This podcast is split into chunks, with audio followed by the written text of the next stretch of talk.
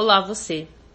Antes mesmo de escrever a newsletter passada, eu já estava processando, sentimentalmente, o, o, texto da próxima, ou seja, desta que você lerá ou escutará em alguns minutos. Desde o dia 2 de agosto, eu tenho pensado muito no filme brasileiro Helena. Bom, se você já ouviu, sabe o porquê do documentário ficar de certa forma na cabeça. Se não, tá aí um ótimo motivo para você o fazer após essa leitura.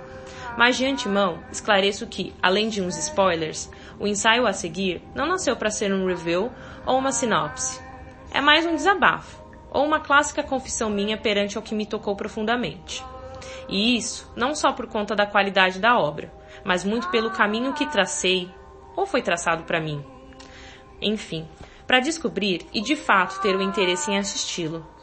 Aconteceu que recebi uma mensagem cósmica, o universo adora dar dessas comigo. Foi aí que tudo começou. E para saber como tudo começou, só lendo ou ouvindo para saber. Então vamos descobrir? Mas antes, aquele clássico recado. Se você tá me ouvindo, volta no e-mail. Mas se você tá me lendo, bom, você tá me lendo, né? Hum. bom, o botãozinho vermelho aí é para você saber que todos os canais do Literatura Confessional estão lá. Instagram, Spotify, Medium, enfim. Dá uma fuçada lá e quem sabe divulga com aquele seu amigo que adora ler, ou que adora ouvir, ou que, sei lá, adora devagar assim como eu. É isso. Vamos ler? Quando a inspiração tem nome próprio.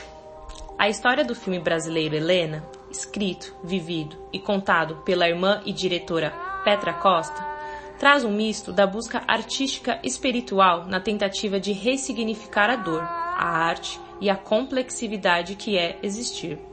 Algo que também deveríamos fazer com nossas próprias vidas, de um jeito ou de outro.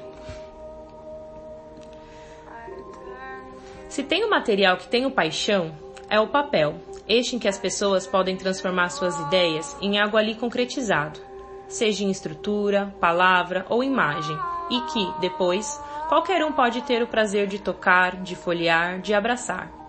Infelizmente, não me lembro quando ou como, mas em meio a milhares de flyers, cadernos, cartões postais e marcadores que guardei e guardo, me recordo de ter um, em especial, por muito tempo. Nele havia uma mulher afundando em água verde esmeralda escuro. Ela vestia um vestido com algumas flores estampadas, de tecido leve que poderia ser algodão ou chifão. Tinha ares daqueles antiguinhos. No topo do cartão estava impresso o título devidamente destacado, ou um nome que vai ser sempre próprio no fim das contas: Helena. Apesar de eu não saber se o cartão ainda existe em algum lugar da minha bagunça, toda essa memória fotográfica e física bateu à minha porta em mais um sinal intergaláctico vindo do majestoso universo. Como disse no último texto, aliás, se você não leu ou não ouviu, Volte alguns e-mails atrás, tá bom? Voltando. Como disse no último texto, há uma conexão peculiar entre meu marido e eu que vai além daquela construída pela intimidade de duas pessoas que passam muito tempo convivendo juntas.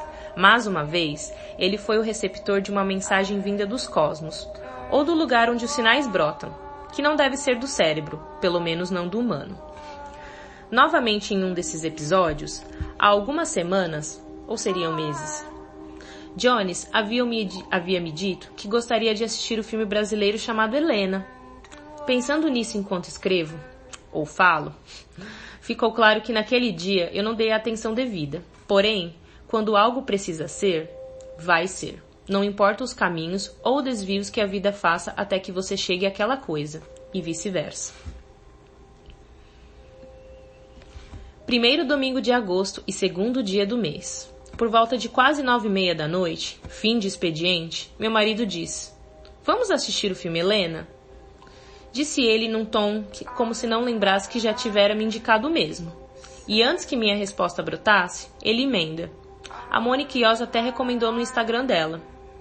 Eu, sem pensar muito, disse: Vamos! Afinal, eu estava ali lavando a, do a louça dominical e o que eu mais queria era poder voltar à posição horizontal novamente. O filme começa quando eu ainda não tinha conquistado meu posto deitada. Entre um garfo ensaboado e uma tapaware enxaguada, escuto os primeiros diálogos. As cenas que pude ver enquanto do alto da pia esclareceram que, na verdade, o filme era um documentário e estava sendo narrado por alguém que naquele momento não fazia parte das cenas. E mais, se passava em Nova York, minha cidade. Foi o suficiente para acender meu, meu interesse primário. Então, assim que acabo de fazer minha tarefa, finalmente em posição horizontal me coloco e começo a ver de fato o filme, que já devia ter passado uns 20 minutos.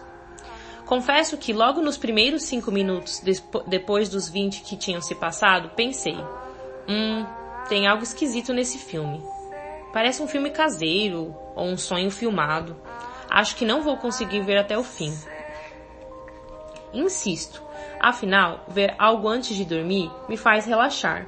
Na verdade, nem tanto, porque o que eu assisti, se o que eu assistir for bom, mesmo após me deitar, ainda fico a pensar e a pensar, assim distraindo o sono, que por sua vez adora reclamar e jogar essa verdade na minha cara no dia seguinte. Quem nunca?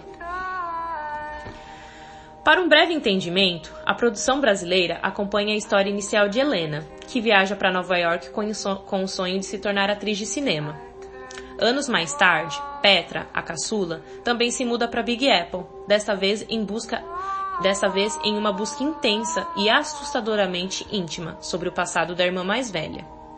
Pois bem, continua a assistir e a tentar a captar a vibe daquele documentário a vibe daquelas vozes que não paravam de repetir o nome e título do filme. Faltando pouco mais da metade para o filme acabar, finalmente me rendo e sinto que fui fisgada por aquela narrativa. Finalmente me permiti, de certa forma, mergulhar naquela história. Mergulho esse que aconteceu bem no momento constatado da partida de Helena, que tinha deixado essa dimensão pela mistura fatal de remédios e álcool Ai, gente, desculpa o spoiler, mas é um spoiler que vale a pena. A morte sempre chama atenção, não importa onde sua cabeça esteja. Foi ali, naquela, naquela cena, então, que entendi a dimensão, a profundidade e a sensibilidade que se tratava aquele documentário, que mais parecia que eu também estava participando da história, como um espectador invisível. Meus olhos dali em diante ficaram grudados na tela da televisão. Passei a observar cada fala, cada entrelinha, cada imagem exibida. E eis que quando o filme acaba, eu me sinto extasiada. Os créditos surgem e eu? Ah, eu choro. Choro pelo desfecho, por Helena, por Petra e sua família. Choro pela arte, pela vida, pela existência, Choro de tristeza, mas também de admiração ao ver quando alguém consegue transmutar e entregar sua realidade para outros a verem e, quiçá, viverem, nem que seja por uma hora e meia. Ainda que seja uma realidade vivida através de uma tela, mas que mesmo assim é capturada pela vastidão dos olhos, pela profundidade dos ouvidos, pela sensibilidade que bate com ponta de faca no coração, ou na ponta dos dedos enquanto escrevo. Fiquei estirada ali na cama por alguns minutos. Decidi, então, procurar artigos e entrevistas sobre a autor e o filme.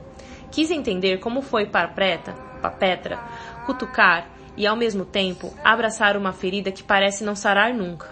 Pensei, demasiada e deliberadamente, no processo criativo envolvido.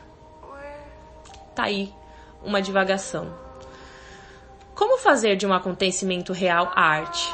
Como transformar o que é nosso, mas tão nosso, em algo que sirva para o outro? Em que medida ou em qual contexto podemos mostrar, compartilhar, gritar, fazer do íntimo universal? A resposta, hum, talvez seja um pouco do que tento fazer ao escrever aqui. Porém, não tenho certeza se é uma constatação ou ainda uma pergunta. E ainda que não faltem exemplos bem-sucedidos de histórias reais contadas por uma lente artística, continua a ter a sensação de que não existe uma fórmula ou método que nos faça avaliar como uma vivência pode ou não ser transformada em, abre aspas, produto. Se é que você me entende. E você, eu sei que você me entende. Quem sabe esse seja um trabalho que só cabe à intuição conduzir. E eu tenho certeza que tem muito de intuição nisso daí. Mas, por outro lado, penso que, quando se trata de dor, especificamente, não dá para querer emprestá-la como se fosse uma roupa. Não existe numeração disponível mesmo quando você e eu vestimos M ou calçamos 38. Dores são pessoais e intransferíveis. A vida é o pessoal intransferível. Mas, em contrapartida, contrapartida, acredito que a arte seja uma forma de universalizar o que é experienciado no singular, um empréstimo momentâneo de nossos sentidos particulares.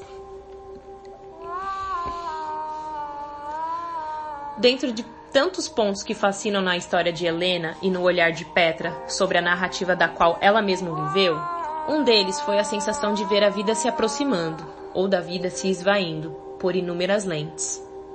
Aqui um trecho de uma entrevista da Petra. Abre aspas. Tive a intenção de criar uma história em que você mergulha e se identifica com os personagens, passa pela transformação junto com eles. Queria que as pessoas sentissem a apreensão que minha mãe, eu e Helena tivemos. Fecha as aspas. Desde o momento da abertura, com as luzes do tráfico de Manhattan e se dissolvendo no tumulto nova-iorquino, o mundo inteiro indistinto e fugaz, julgo que o filme, ao meu ver, soube nos envolver nesse sonho compartilhado, nesse sonho no sentido do imaginário, nesse sonho quando colocado como algo que precisa ser feito, realizado, mas que não diminui o teor totalmente verídico da obra.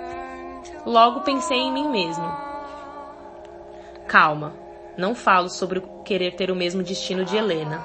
Não tenho essa ânsia pelo trágico.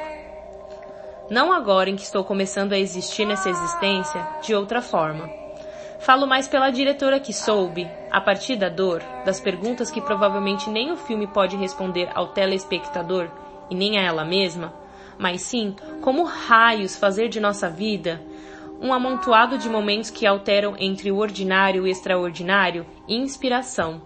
Na verdade, acho mesmo que todas as vidas são vistas assim até que a transformemos em algo digno de suspiro unificado, até que a transformamos em arte. Além do mais, pensando na arte de Helena, há, no entanto, alguns momentos em que o filme sugere o que não está dentro das cenas, mas ainda assim está lá. Abre aspas. Foi lindo e doloroso descobrir o maior valor daquilo que eu tinha perdido. Ao mesmo tempo em que eu ganhava, eu perdia de novo. Eu, eu tinha uma imagem muito mais simples dela, a Helena. Era uma lenda, descobri várias facetas dela que não a conhecia. Fecha aspas. Diz Petra. Eu sofri muito com a perda de Helena. Eu me senti como mais uma daquelas mulheres flutuando na água, as Ofélias de Hamlet. Me senti como uma Petra que deseja que sua arte seja rio que corre, oceano que inunda, lago que tranquiliza. Mas que, independentemente de geografia, quer que ela seja acessível por quem gosta de mergulhar nas águas ou na arte de outrem. Depois de tanto de devaneios, antes de dormir, penso numa amiga em especial que poderia gostar de ver o filme. Isso se ela ainda não tivesse feito. Escrevo para Carla. Oi, Carla. Ela assume não ter assistido. Então, num áudio de um minuto e meio, conto com empolgação e emoção sobre o filme. Mais do que uma sinopse, falo como o filme veio até mim. Vide o início desse texto. Ela, então, me responde. Você acredita que vi alguém no meu Instagram falando sobre esse filme ser ótimo? Eu tinha até anotado para assistir depois. Bom, eu respondo de volta com um ar que beira entre a surpresa e o alívio por conta dessa conexão cósmica ter acontecido com ela também. Olha aí, gente, os sinais da vida, do universo. Sei lá, sinais. Sinceramente, eu não imaginava que após o filme fosse existir essa novela toda.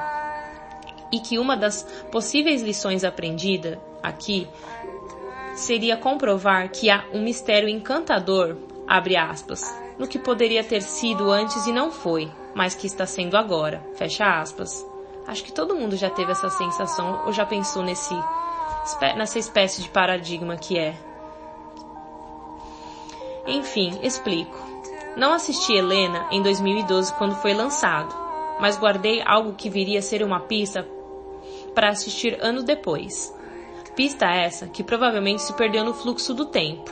No entanto, Cosmicamente, o destino se encarregou de me trazer, flutuando, pelo som da boca do meu mensageiro da sorte e pela conexão com uma amiga da sorte, o sinal necessário para ligar os pontos. Eu tinha que assistir Helena, cedo ou tarde.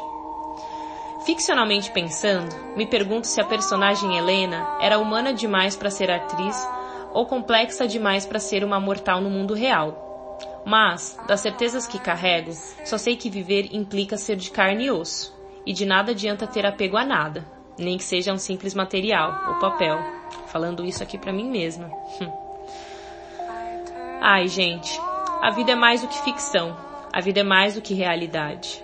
A vida é tudo isso que sabemos, mas no fim não sabemos. Assistam Helena. Bom, gente, essa foi a, a newsletter de hoje. Espero que vocês tenham gostado.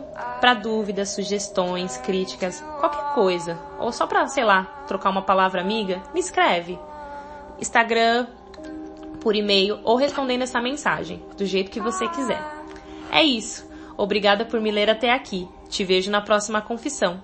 Tchau!